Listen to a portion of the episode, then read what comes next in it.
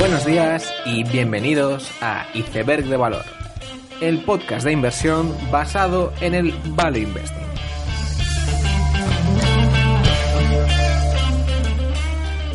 Bienvenidos a los seguidores de Warren Buffett y Charlie Munger, bienvenidos a Iceberg de Valor.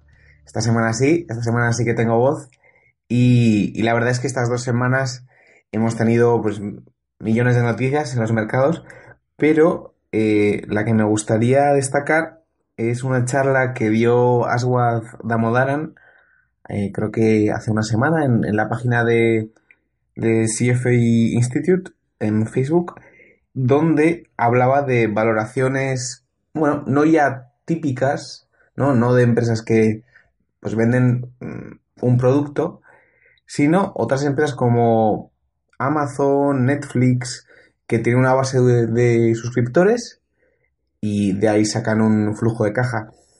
Y claro, mm, en, este tipo de sector interesa el poder sacar el, el valor de mercado de cada uno de los usuarios. Y la verdad es que me pareció realmente interesante, porque claro, empresas como Uber, que son privadas, eh, tienen pérdidas, pero eso no significa que no tengan un valor. Y, y claro, entonces no es tan fácil y no es mm, el caso de inversión en valor típico, pero mm, creo que hacer este tipo de ejercicios suele ayudar un poco a ab- abrir la mente y tener un poco de, flexibilidad en cuanto a valorar eh, empresas. Al final, aún así, no hay que olvidar que toda valoración de una empresa tiene relación a los flujos de caja futuros. Y eso nunca va a cambiar. Y entonces, em, todas estas empresas como Amazon, Netflix, tienen un- una base de usuarios que, claro, mm, hay unos costes fijos muy grandes, pero a medida que los usuarios aumentan, esos costes fijos pues se mantienen fijos. Por lo que esa es la clave, eh, esa escala es la clave para poder, poder conseguir esos beneficios futuros. Eh, están otros ratios que son muy interesantes, como el ratio de renovación. Amazon Prime tiene un ratio de renovación del 96%. Y, en general el negocio de suscripciones es, es muy interesante porque recibes dinero antes de, de hacer mm, o, o entregar el producto y, y bueno, digamos, tienes al, al cliente cautivo de alguna forma y es, es muy interesante. Hay, hay tres formatos que son el formato Netflix, que es tú pagas una cantidad em, y luego tú pues, puedes ver los vídeos que quieras. Un formato como Uber, que tú, digamos, eres suscriptor, entre comillas, y pagas por cada transacción, o una suscripción estilo Facebook, donde tú no pagas nada, pero realmente cuando lo usas em, hay publicidad y, y la empresa gana dinero. Al final, cualquier compañía se puede valorar aunque no tenga beneficios actuales. Eh, que no tenga esos beneficios actuales no significa que no tenga valor. Y, y en general me ha parecido una charla realmente interesante. Por otro lado, lo que querría destacar es el último episodio de Invest Like the Best de Patrick O'Shaughnessy, donde se hablaba de los Capital Light Compounders. Em, bueno, un poco em, se hablaba de todo lo que es el Quality Investing y la diferencia entre un mode clásico, él, lo llamaba un, un Legacy Mode, em, comparado con un eh, Reinvestment Mode. Es decir, eh, ¿qué diferencia hay entre Coca-Cola, que está claro que tiene una ventaja competitiva clara, pero que es difícil invertir esos beneficios en la empresa, frente a otra empresa como puede ser Constellation Software, que puede generar un flujo de caja y reinvertirlo y así pues eh, convertirse en un compounder. Y, y, en general daba un montón de ideas en este podcast, eh, como Zuplas, eh, bueno, hablaba de un montón en general. Y, y, la verdad es que me ha gustado mucho, o sea que lo recomiendo. En este podcast quería hacer un repaso de, de un sector que es el de, las OTAs, las OTAs, Es decir, Priceline, Expedia, estas compañías que, bueno, digamos, tienen hoteles en sus plataformas, vuelos y son las agencias de viaje actuales, las online.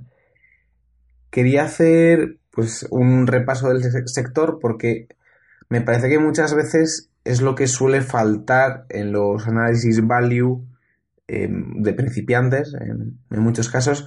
Es decir, nos obsesionamos o nos enamoramos de una empresa y miramos esa empresa. Y, y tiene estos beneficios y el CEO tiene 50% de las acciones.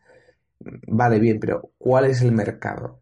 Em, qué otros operadores hay, qué diferencias hay realmente. Y eso me parece muy, muy interesante para entender lo que estamos haciendo al final. Creo que Álvaro Guzmán tenía una frase que decía que al final él lo que se dedicaba es eh, mirar los últimos 10 años, mirar los actores que estaban en la mesa y ver quién es el listo y quién es el tonto y, y cómo va a seguir eso y hay que ver quién está en la mesa y quién está mirando por fuera y quién quiere entrar en la mesa. Entonces, em, analizar una empresa es, importante, pero analizar el sector creo que también aporta mucho. Como digo, voy vamos a repasar las agencias de viaje online. Un poco haremos el repaso desde la industria, el negocio, diferentes sectores y una pequeña valoración de, dos de estas empresas. Y bueno, eh, decir que hace no tanto, hace unos 30, 40 años, el viaje, el viajar era algo muy diferente. Eh, pues todos hemos visto esas fotos en aviones, pues con un espacio muy, muy grande para las piernas y, y bueno, se servía mucha comida y se fumaba y volar y viajar era algo muy, muy especial y muy muy caro y por eso no todo el mundo podía hacerlo. Claro, y tú entonces, ¿cómo contratabas un hotel o un avión? Pues básicamente cogías el teléfono, cogías la guía y, es así como contratabas. Y estaban las agencias de viaje clásicas, donde tenían pues un listing de los diferentes hoteles y, y era básicamente tu último, tu único recurso para comparar pues, diferentes sitios y estancias. Claro, todo esto cambió con Internet y menos mal, porque ahora al final Internet lo que te ofrece es eh, conectar a, diferente gente y poder visibilizar pues muchas instituciones pues bueno desde cualquier parte del mundo entonces en esta industria un actor principal ha sido Priceline Priceline empezó pues hacia 1999. Se hizo famoso porque tú lo que hacías es em, pedir un hotel de tres estrellas en una cierta zona y luego los diferentes hoteles de tres estrellas en esa zona, pues uno de ellos aceptaba esa oferta, o nadie la aceptaba, era una especie de subasta y se hizo famoso así. Em, bueno, este formato ya apenas se usa, aunque Priceline lo sigue ofreciendo, pero es así como se hizo famoso. Fue una de las empresas que, que participó en, esa burbuja de la .com y justo, de hecho, eh, su IPO fue en, eso, 1999 y la acción se desplomó de, desde los mil dólares hasta, vamos, hasta los 8 dólares. Y, y la empresa pues pasó sin pena ni gloria desde 2001 hasta 2007. Y bueno, lo que hizo mal de alguna forma es aplicar su algoritmo de, de un poco de filtrado a, diferentes cosas. Em, no solo hoteles, sino que, pues bueno, mm, coches, mm, supermercados. Es decir, quiso abarcar todo y, no le salió bien. Pero gracias a una dirección correcta y centrándose en su negocio pues más, más eh, beneficioso, que eran los viajes, eh, pues consiguió pues retomar una muy buena marcha. Em, y eso, eso al final se hizo gracias a consolidaciones, porque este es un sector que parece que hay mil actores, mil compañías diferentes, pero en realidad no es así. Luego analizaremos por qué esto no es así, pero este es un sector donde mm, el ganador o los ganadores se quedan gran parte de, del mercado. Entonces, si vemos a, a Priceline, vemos cómo compró Booking en 2005, una de las inversiones más rentables de la historia. 2007 Agoda, 2013 Kayak, 2014 OpenTable. Y al final, Priceline lo que hace es mm, formar una especie de ecosistema dentro de él, diferentes empresas que funcionan de forma totalmente independiente, pero claro, aprovechan que cada una de ellas son líderes en su sector y, y aprovechan ese, bueno, esa capacidad de tener los menores costes al ser los líderes y al ser esos, esas plataformas a donde todo el mundo va y aprovechan esto mismo. Como segundo actor principal tenemos a Expedia y, su trayectoria es parecida. Al final, eh, muchas adquisiciones que, que bueno, mm, empezando desde el 2000 hasta el 2012, 2013. Em, lo que sí que ha pasado también en Expedia es también que ha habido spin-offs como pueden ser TripAdvisor u, otros otras empresas. Em, en cuanto al mercado de OTAS, hay dos estilos de, de hacer negocio. Una es siendo un actor de mercado donde es la empresa la que compra las habitaciones de, los hoteles y luego los revende, ¿vale? Este modelo es más habitual en Expedia y, las ventajas de esto es poder comprar muchas habitaciones a, claro, a, menor precio, porque tienes mayor poder de negociación, y luego poder tener esa flexibilidad de poner tú mismo los precios eh, y, y, tener mucha mayor flexibilidad para hacer paquetes de, de bueno, hotel, vuelo, etcétera. Y luego está la, mm, el modo de funcionar como agente, que tú simplemente eres una plataforma donde un hotel eh, se, se inscribe y al final esa plataforma lo que hace es poner en contacto al cliente con, con el hotel. Este es un negocio mucho más ligero, los márgenes son mucho mayores, pero bueno, al final eh, no deja de ser una plataforma.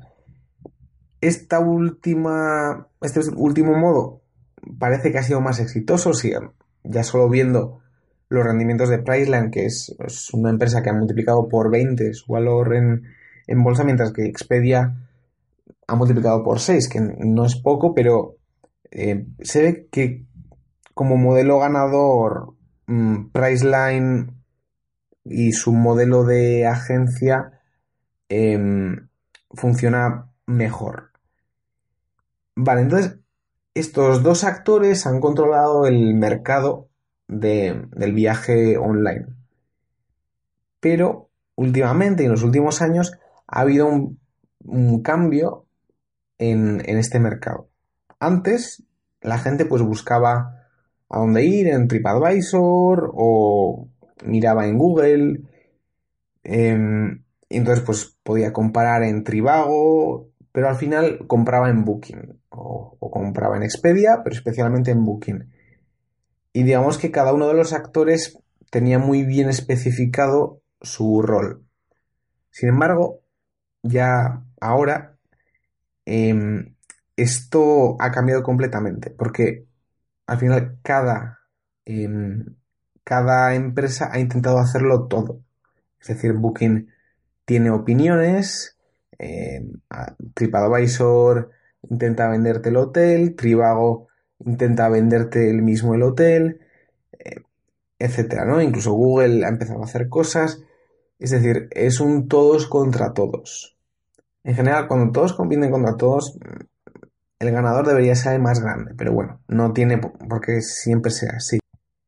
Y la pregunta es, ¿por qué eh, está ocurriendo esto y, por qué es tan importante este sector de, las agencias de viaje que, bueno, en principio tampoco es tan famosa? Bueno, pues el mercado de, de todo lo que es el turismo y el viaje son 1,3 billones en castellano, o sea, 1,3 trillones ingleses. Y, y, bueno, online se factura el. se factura la mitad, básicamente. Y, y es un negocio que crece más que el PIB mundial. No sé exactamente, pues. más 2%. Y dentro del turismo, pues. Eh, la parte online todavía crece más. Entonces, bueno, es evidente que es, es un muy buen negocio y, que hay todavía pues toda esa clase media china, india, que cuando tú sales de la pobreza, em, pues bueno, prosperas y una de las primeras cosas que la gente hace es viajar y ver mundo, por lo que todavía es, es un negocio que, que va a dar buenos crecimientos en principio. Y entonces la, el porcentaje de, del gasto en cuanto a viajes em, empezó a ser un 11% en Internet en 2004 y en 2015 pues era el 35%. Y ahí se ve que mientras el, todo lo que es el mercado online pues está mm, pues parado, no, no hay apenas crecimiento, la parte que crece es, es la parte online como parece evidente, ¿verdad?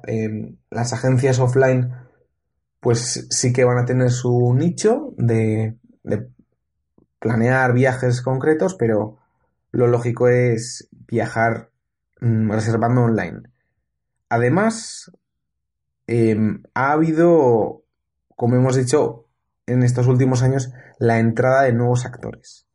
Eh, un actor muy importante es Airbnb, que son lo que se suele llamar alternative accommodations, que es, bueno, pues otras, otro tipo de alojamientos que no son hoteles.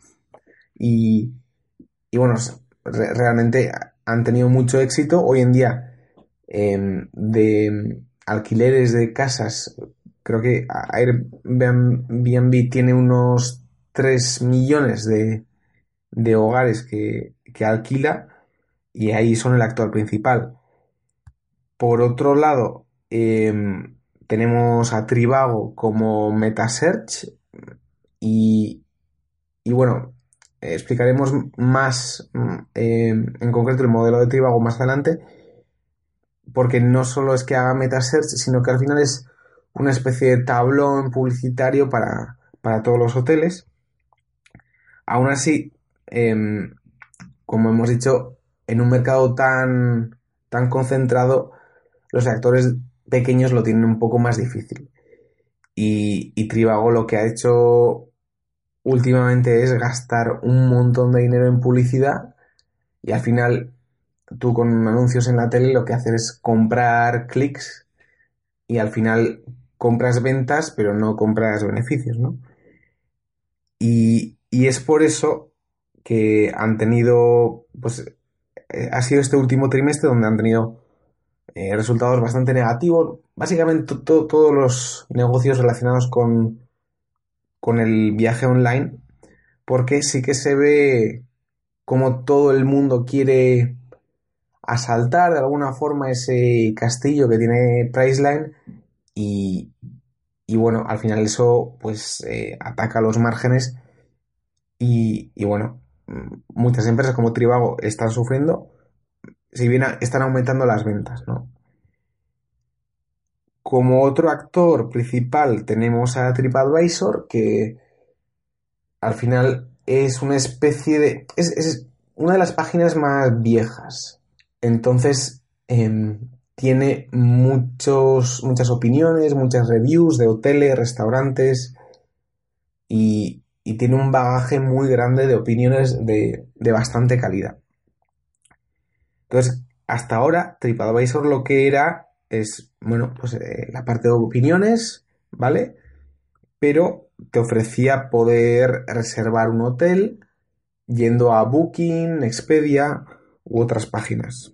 Entonces, era una especie de una especie de tablón de anuncios para Booking y otros, ¿no? Em, y, con eso, la verdad, hasta 2014 eh, los beneficios habían aumentado bastante de forma constante, pero, pero en el 2014, creo que en, noviembre, ya se, se dijo en TripAdvisor que iba a haber un cambio. Al final, tienes básicamente la comunidad más eh, que más comentarios escribe sin, digamos, pagarles nada porque no han cogido el hotel en TripAdvisor. Em, bueno, básicamente has generado una comunidad que, que usa TripAdvisor como sitio por defecto para valorar hoteles, restaurantes y veían que había más potencial que, que ser un sitio para redirigir a Booking. Entonces, em, quisieron convertirse en, un OTA más, ¿vale? Al final lo que hicieron es eh, aprovechar todas estas reviews, todas estas opiniones de calidad, para convertirse en un actor más. Al final, mm, todo nuevo actor en este mercado, pues eh, tiene el problema de que empieza desde cero. Si tú empiezas desde cero, pues no tienes opiniones, no tienes nada, y TripAdvisor ya tenía todo ese gran bagaje de opiniones de calidad.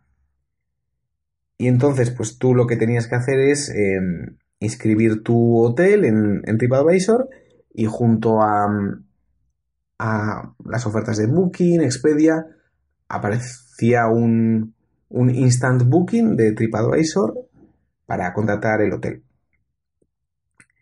Entonces los...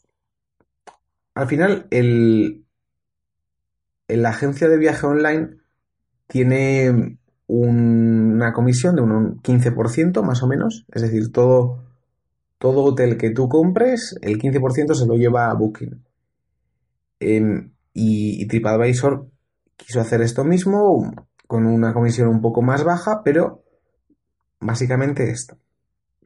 Y la verdad es que es entendible porque TripAdvisor quería convertirse en esto, o sea, de, pasar a ser una empresa de, pues no sé, de 8 mil millones eh, a convertirse en un Expedia o un, un Booking es, muy diferente. Y, si vemos las cuentas de Expedia, eh, bueno, quizás no son tan espectaculares como Priceline, pero ves eh, ventas que van de 4 mil millones a, a 10 mil millones en en unos 4 o 5 años, con, con pocos gastos en general. Pero, pero cuando ves Priceline, de hecho, es quizá el caso más, más espectacular porque es realmente limpio como pasan de 10.000 millones de ventas con unos costes variables bajísimos, que al final es pagar a Google, y cuánto flujo de caja genera. Entonces, estos son los actores del mercado y vamos a ver ahora cómo un hotel se inscribe en, una agencia de viaje online. Porque claro, al final, toda esta concentración, si, realmente las barreras de entrada fueran bajas, no hubiera ocurrido. Y es que tú cuando tienes un hotel, lo tienes que inscribir, bueno, si quieres conseguir tráfico online, en alguna página y al final en todos estos mercados, sea Amazon, sea eh, cualquier comercio online, tú no lo vas a poner en 10 sitios diferentes. Tú buscas la página donde más ojos estén y, y, es donde inscribes y probablemente en algún que otro sitio más, pero siempre va a tender a concentrarse en unos pocos actores. Y entonces tú si vas a Expedia, vas a, vas a Booking, pues bueno, tiene la parte de, inscribe tu hotel.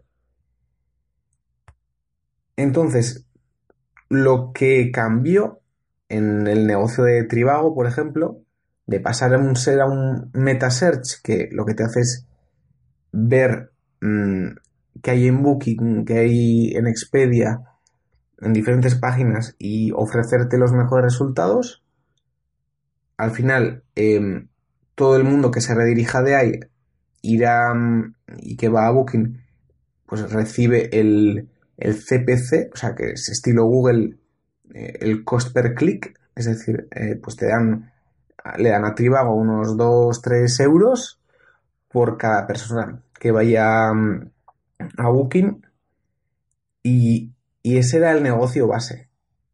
Pero, como en el caso de TripAdvisor, Trivago eh, empezó a ofrecer inscripción en su plataforma. No ya em, solo ofrecer los que aparecen en Booking, sino que los propios hoteles se pueden em, inscribir en Trivago. ¿Eso qué tiene de ventaja?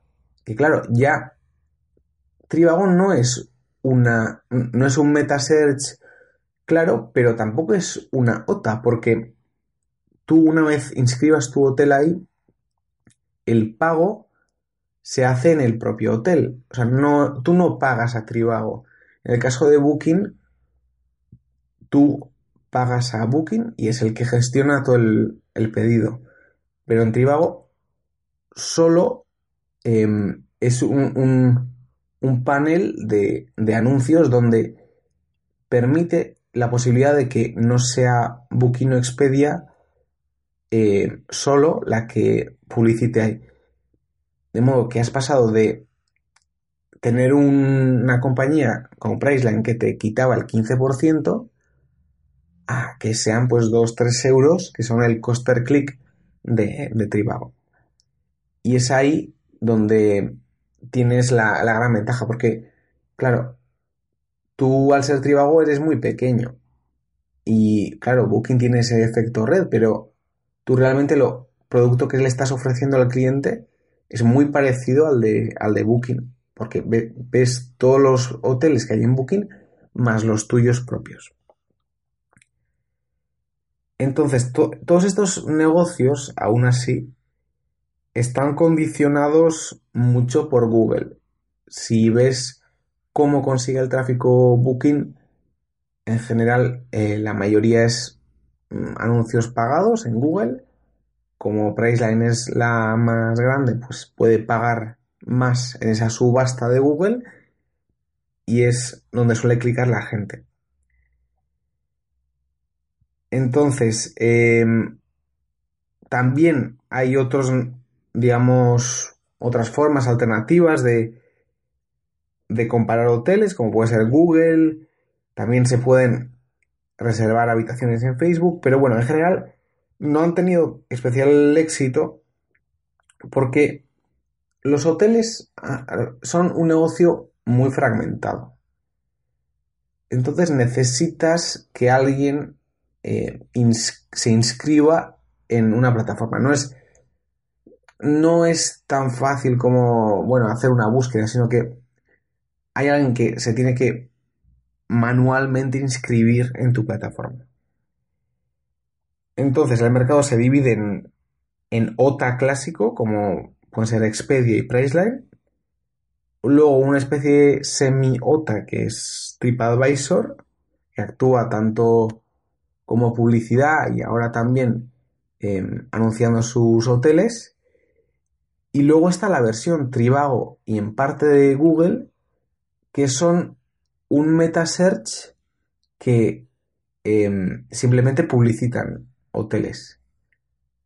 Claro, em, ese tablón de anuncios al final lo que tiene para los hoteles es un mucho menor coste en comisiones. Para mí, en, en los hoteles lo que tiene los factores claves son la confianza, el precio y el número de hoteles. Porque claro, cuando digo confianza es que tú cuando ves un hotel en Priceline, como le pagas al propio Priceline, em, eso te da seguridad. Un hotel que quizá de otra forma no hubieras dado tu tarjeta de crédito o, hubieras tenido cierto temor a hacer ese pago, al estar, al ser Priceline al que le haces el pago, le da pues gran seguridad. Y eso es, em, digamos, el problema de, de Trivago, que tú, si tienes un hotel muy pequeño y, y lo escribías en Trivago, pues realmente es difícil que la gente te haga un pago directamente. Por otro lado, mm, el precio es muy importante porque tú cuando compras un hotel eh, ves precios y, localizaciones y luego el número de, hoteles inscritos porque tú siempre vas a tender a buscar plataforma, la, plataforma donde más hoteles haya. Vale.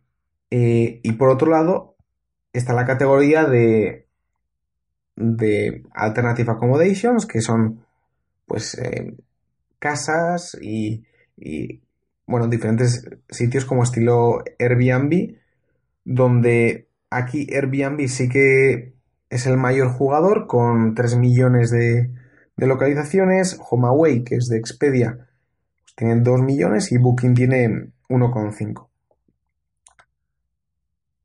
Como otro sector está el, sector de los vuelos, que bueno, aquí Kayak, Skyscanner, Expedia son, son típicos, pero aún así me parece un sector bastante peor.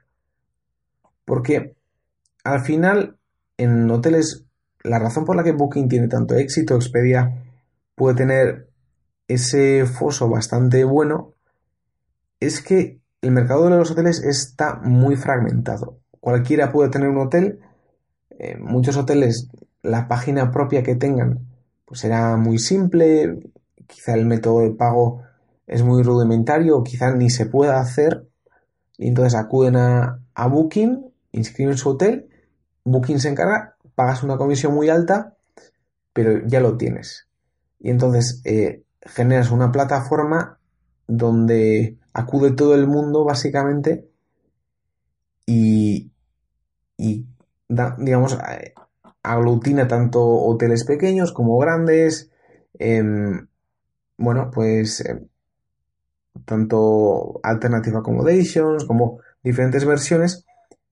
Y entonces eso Google no lo puede hacer. O sea, Google eh, no puede coger hasta el hotel más pequeño porque al final es una cosa muy complicada. Pero claro, aerolíneas tampoco hay tantas. Hay, bastantes, pero... Y encima todas las aerolíneas tienen un método de pago bastante unificado. entonces para Google es muy fácil o relativamente fácil eh, coger los vuelos, o sea, poder comparar él mismo los vuelos. Y entonces plataformas como Google Flights, que se creó hace no tanto, al final te hacen lo mismo que Kayak, Skyscanner, Expedia y lo hacen no en modo OTA, sino que te lo hacen en modo eh, tablón de publicidad, porque Google es como funciona.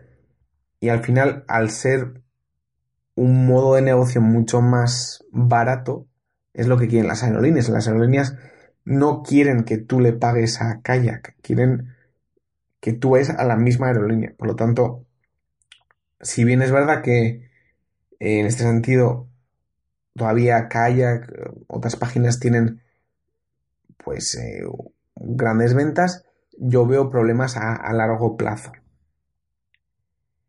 Y luego están otros sectores que a mí realmente es lo que me parece más, más importante.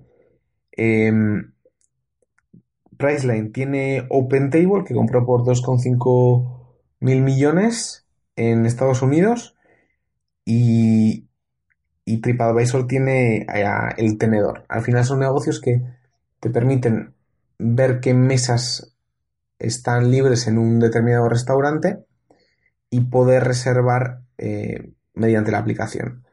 Y entonces esa empresa pues se llevan pues 2 dólares o cantidades de ese estilo. Y por otro lado están las atracciones, donde, bueno, tenemos a, TripAdvisor con, su propia empresa y, y Google Trips, que también es un actor importante. Estos mercados suelen ser de bastantes pocos actores donde se suelen concentrar mucho los, diferentes jugadores.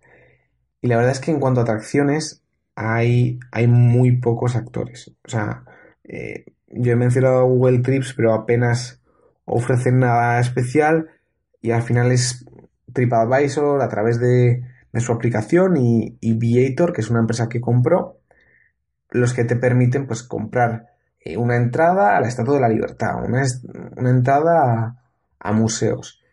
Y, bueno, ya hablaremos más de esto, pero es, es un producto bastante único en el mercado.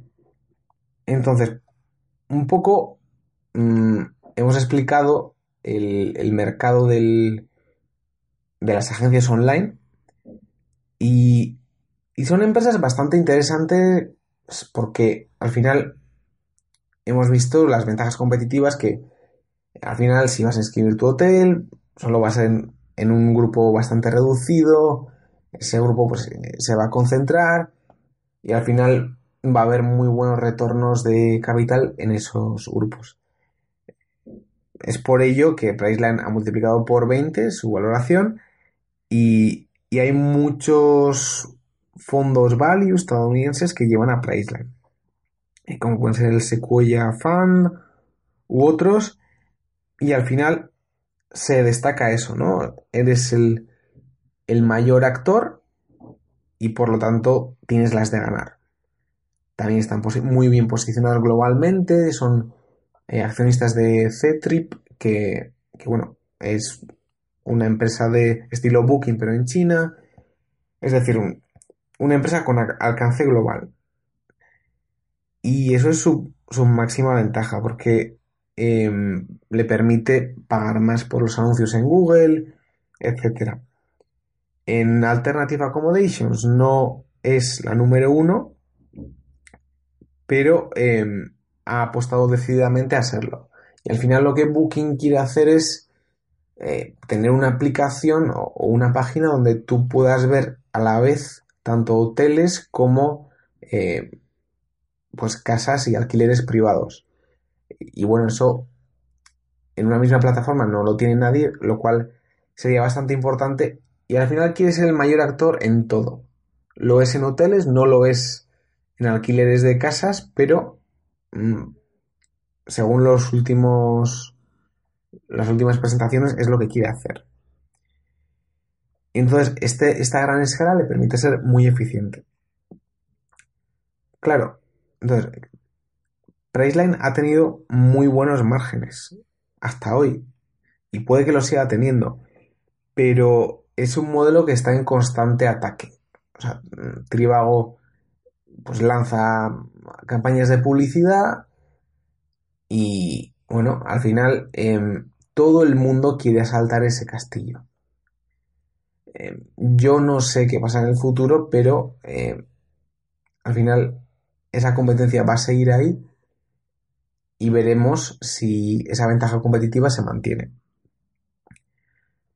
Y yo la pega que le veo es que idealmente el modelo de MetaSearch es, es lo mejor. O sea, yo lo que veo es que lo ideal es lo que pasa en los vuelos y en Google Flights. O sea, tú, tú buscas y ves em, las diferentes aerolíneas y te redirige a la propia aerolínea. De modo que lo que tú ves no es más que un banner de publicidad que, bueno, pagan a Google ese, cost per click y ya está.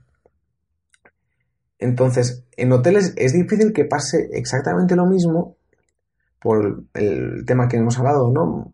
Muy un mercado muy fragmentado, donde la confianza sigue siendo muy importante, pero a, medida que pase el tiempo, mm, yo entiendo que cada hotel intentará renovarse, eh, hacer una página propia cada vez mejor, entonces, la necesidad de esa confianza creo que va a tender a la baja. Y por lo tanto, pues, digamos, registrarse en, en Trivago va a tener sentido, Trivago va a tener em, todos los hoteles de Booking más los suyos propios que redirige a menor precio y por lo tanto em, en sí es la, mejor opción.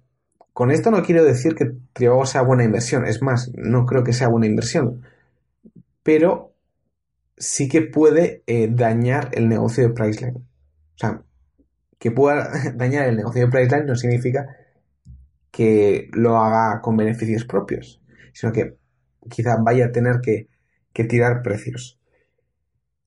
Entonces, eh, está eso, ¿no? por un lado, el ser el actor más grande y por otro lado, esa competencia de, de esos metasearch. Mm, la valoración es de, del 5% de Free Cash Flow Yield y la otra problemática es que, que bueno, Priceline ya es muy grande. Entonces, el, negocio de online de turismo va a crecer y va a seguir creciendo a unos dígitos muy buenos, pero bueno, eh, ya es una empresa grande que, que no sabemos cuánto más puede crecer. Más allá de Priceline, no voy a analizar Expedia porque, bueno, no he visto que la lleven muchos gestores value americanos y seguro que tiene mm, cosas muy interesantes, pero bueno, eh, no es el actor principal, no tiene los mejores márgenes y por lo tanto lo, deja un poco al lado. Y el caso interesante es el de TripAdvisor. Eh, mucha gente que yo respeto mucho mm, lleva TripAdvisor, como puede ser Álvaro Guzmán y Greenwood Investors, bueno, mucha gente en la comunidad Value, pero yo con parte de la tesis no estoy de acuerdo. Al final, lo que esperan de alguna forma es que TripAdvisor se convierta en un Amazon de los hoteles. Es decir, eh, tengo las mejores reviews eh, y por lo tanto puedo vender hoteles yo mismo y, y claro, entonces puedo poner un precio mayor porque claro, eh, mis opiniones eh, me permiten hacerlo. Y al final es lo que pasa en Amazon. Tú, tú sabes que las opiniones de Amazon son buenas, por lo tanto tampoco vas a mirar en otros sitios y, compras por defecto ahí. Em, aún así, esta estrategia ya no ha salido varias veces porque eh, Instant Booking ha salido ya mal dos veces y están echando un poco para atrás. Y TripAdvisor la verdad es que parece que nunca va a ser una OTA especialmente prominente. Em, y es un es un mercado muy muy competido, Entonces, yo un poco donde no estoy de acuerdo con la tesis es, o sea, la tesis es tiene las mejores opiniones por lo tanto, la gente eh, va a comprar aquí los hoteles. Y entiendo que quizás son mejores opiniones que Booking, no son más, porque Booking tiene muchísimas opiniones, pero si TripAdvisor es un 10 en opiniones, Booking es un 8. Y no veo yo que esa mejora marginal te haga decantarte por TripAdvisor. Mm, además, en Booking tú puedes eh, filtrar las opiniones por, por eh, estas opiniones, estas opiniones son de parejas, estas son de gente que ha viajado por trabajo, etcétera. Entonces, em, no creo que el valor incremental que aporta TripAdvisor le pueda convertir en un OTA importante. Entonces, esta, esta opinión un poco va en contra de toda la tesis muy, muy positiva de TripAdvisor.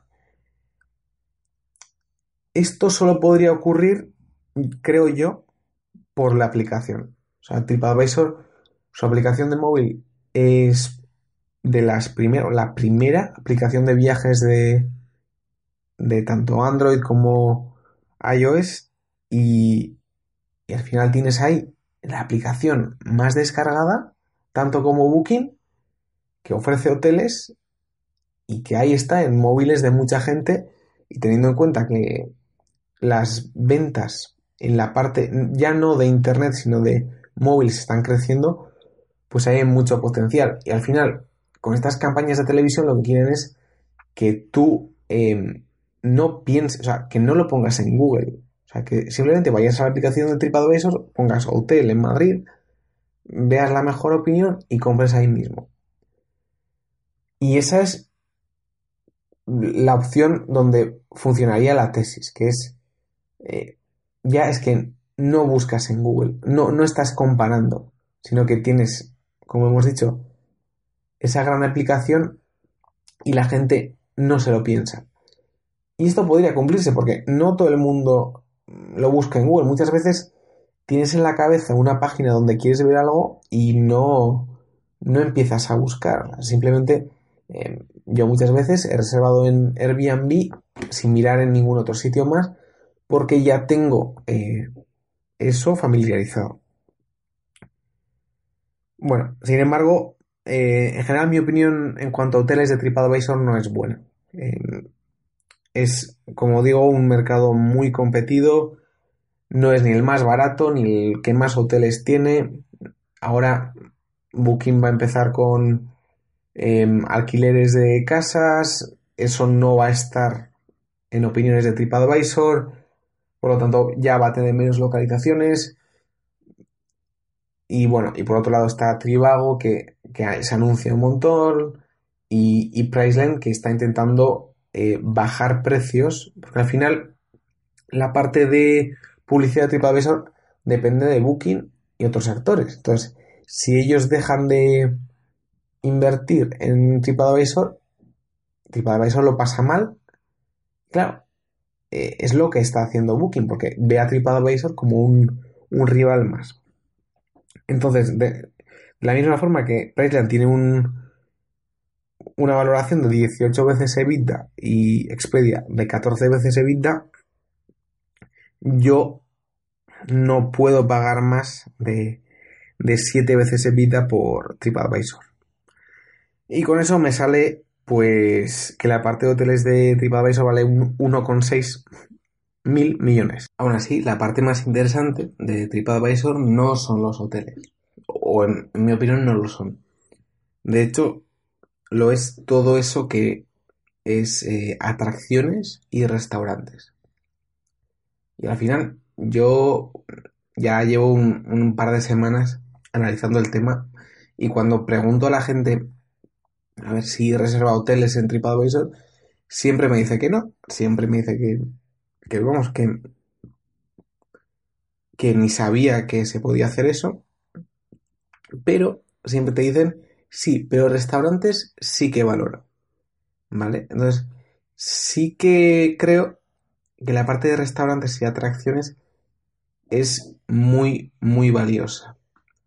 Y al final, tú ten en cuenta que tú si vas de viaje a cualquier sitio em, y digamos tienes una cierta ruta preparada, llegará un punto en el que quieres comer en un sitio y no quieres comer en cualquier sitio. Y para eso miras tu aplicación de TripAdvisor, ves lo que hay cerca, seleccionas ese restaurante donde sabes que tienes las mejores reviews y puedes reservar desde la propia aplicación eso sería unos 2 euros o 2 dólares. Y, y es algo que sí que aporta valor. Y al final es donde creo que sí que tiene una ventaja muy fuerte. Y por otro lado, está la parte de atracciones, museos y parecidos. Eh, yo la última vez que estuve en Múnich estuve una hora esperando en la cola del museo eso dentro de 10 años no va a ser así. Yo no sé cómo va a ser, pero eso no puede ser. O sea, el, tiempo en vacaciones es muy preciado y no tiene sentido que haya esas colas. Y al final, la aplicación de TripAdvisor te permite eso mismo, poder eh, saltarte la cola de, del museo, coger entradas para otro sitio y, y demás atracciones. Y de esto no hay ningún producto en el mercado. Lo más parecido sería Google, buscarlo ahí, entrar en la propia página del museo, etcétera. Pues un proceso largo y complicado eh, que se puede hacer, pero no hay ningún producto que, que aglutine todo esto y, TripAdvisor sí que, sí que lo tiene. Es un mercado que ha ido creciendo muchísimo, o sea, un 75% de, de rentabilidad anualizada. En, 2012 había unas ventas de 31 millones de dólares, eh, 13,46. En 2015 ya había 230 millones, en 2017 290. Al final es ese 75%, pero siempre los márgenes habían sido negativos, ¿vale? Al final tú cuando estás desarrollando una aplicación, pues hay unos costes iniciales que, que hacían que esto fuera negativo, pero claro, ya en el último informe trimestral, el margen EBITDA era del 35%. Y esto me parece muy importante porque estamos hablando de, unas ventas crecientes y que el margen ya ha subido a, a algo positivo notablemente. Al final, el margen de, de Priceline en concreto es del 36%. Y, y toda esta parte de mm, non-hotel eh, revenue ya ha llegado al 35% de rentabilidad de vida. Por lo tanto, es, es un sector que no ha dado beneficios en el pasado, pero ya se está viendo, ¿no? Y, y yo creo que aquí está la clave de, de TripAdvisor. La parte de hoteles, pues bueno, em, siempre va a estar ahí, porque todas las personas que reserven una habitación con Booking, Expedia, pues van a, escribir una review en, en, esa página y un 30% pues escribirá en TripAdvisor. Y al final se nutrirá de opiniones gratis durante, durante muchos años y es, y es difícil que al menos como mm, panel de publicidad eh, TripAdvisor pues desaparezca, ¿no?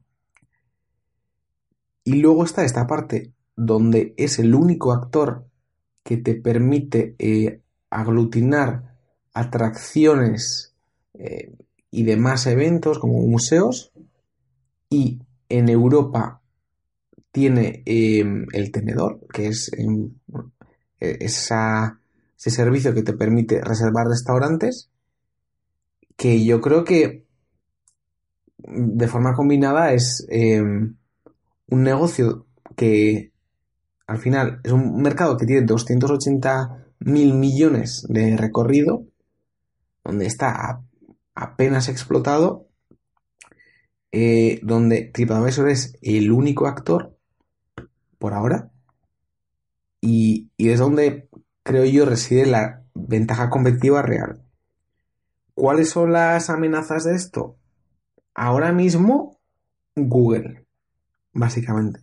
Eh, Google ya ha mostrado interés en que tú puedas reservar, no ya restaurantes, pero eh, pues el peluquero o, o, diferentes servicios desde, desde el propio móvil y desde Google. Y la verdad es que aunque sí que he enseñado demos de esto, me parece una cosa más difícil de hacer de lo que parece. O sea, si hemos dicho que ya los hoteles son muy fragmentados, que las barreras de entrada para tener un hotel no son tan grandes, cada uno tiene una página pues diferente, con un motor de reservas diferente. Eh, tú sí quieres hacer lo que está haciendo TripAdvisor de meter hoteles, tours en el Big Ben, etcétera, eso va a costar mucho y, y dudo mucho que se pueda hacer de forma automática. Es algo que hay que inscribirse de alguna forma, hay un proceso de filtrado y eso Google no lo va a hacer. O sea, Google mm, hará cosas automáticas, em, horarios de apertura cerrado, pero es muy difícil que, genere reservas eh, o, cosas para tours o parecidos.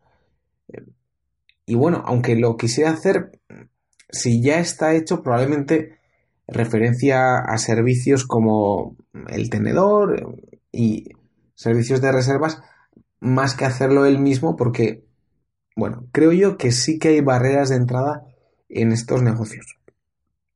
Entonces, em, esta parte que no son hoteles, yo sí que la valoro mucho en TripAdvisor. Em, yo mm, veo unas ventas de 363 millones este año, le doy un margen EBITDA de 30%, que todavía no está de forma continua, pero eh, si tú ves el, recorrido del margen EBITDA y, y esa mejora, eh, bueno, vamos, que ya estamos en el 35%, dar un 30% a largo plazo no es eh, descabellado.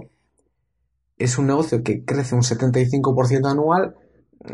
Ahora pues crecerá menos. Yo, yo asumo que va a crecer un 25%. Y yo por este negocio estoy dispuesto a pagar 20 veces EBITDA, que puede ser bastante caro. Hay que notar que por la parte de hoteles yo solo estaba dispuesto a pagar 6 veces EBITDA, pero por esta parte que con, considero mucho mejor, eh, con un crecimiento del 25%, único actor del mercado, yo sí estoy dispuesto a pagar 20 veces. Y teniendo en cuenta que Priceline eh, crece al 15% y, y, cotiza 18 veces EBITDA, tampoco es descabellado.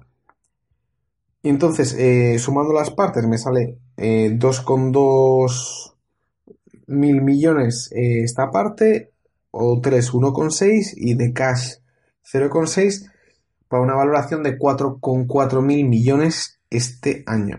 Mm, la acción está un poco más cara que esto, está en 4,7, pero eh, si un poco haciendo unas previsiones más o menos razonables con eh, estas seis veces EBITDA de hoteles eh, con el revenue de hoteles bajando un 10% cada año, es decir, un escenario bastante negativo donde realmente no consiguen remontar la parte de hoteles eh, y un crecimiento del 25% de esta parte de atracciones y restaurantes, pues al final en unos 6 años eh, la empresa me sale que podría valer unos 12 mil millones que es un crecimiento del 16% anualizado.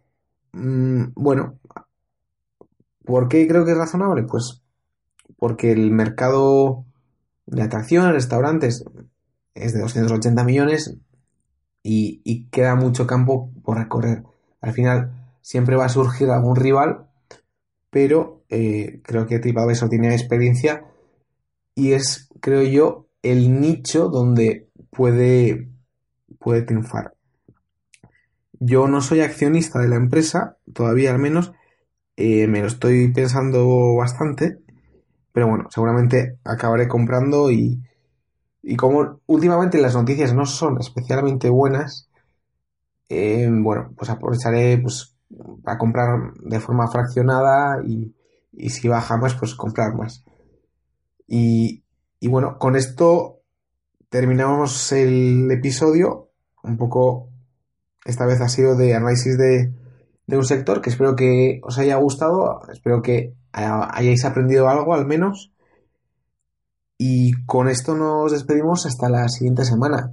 Eh, dadle a like en YouTube, suscribiros en iVoox y, y nos vemos la siguiente semana. Así que ya sabéis, seguid aprendiendo.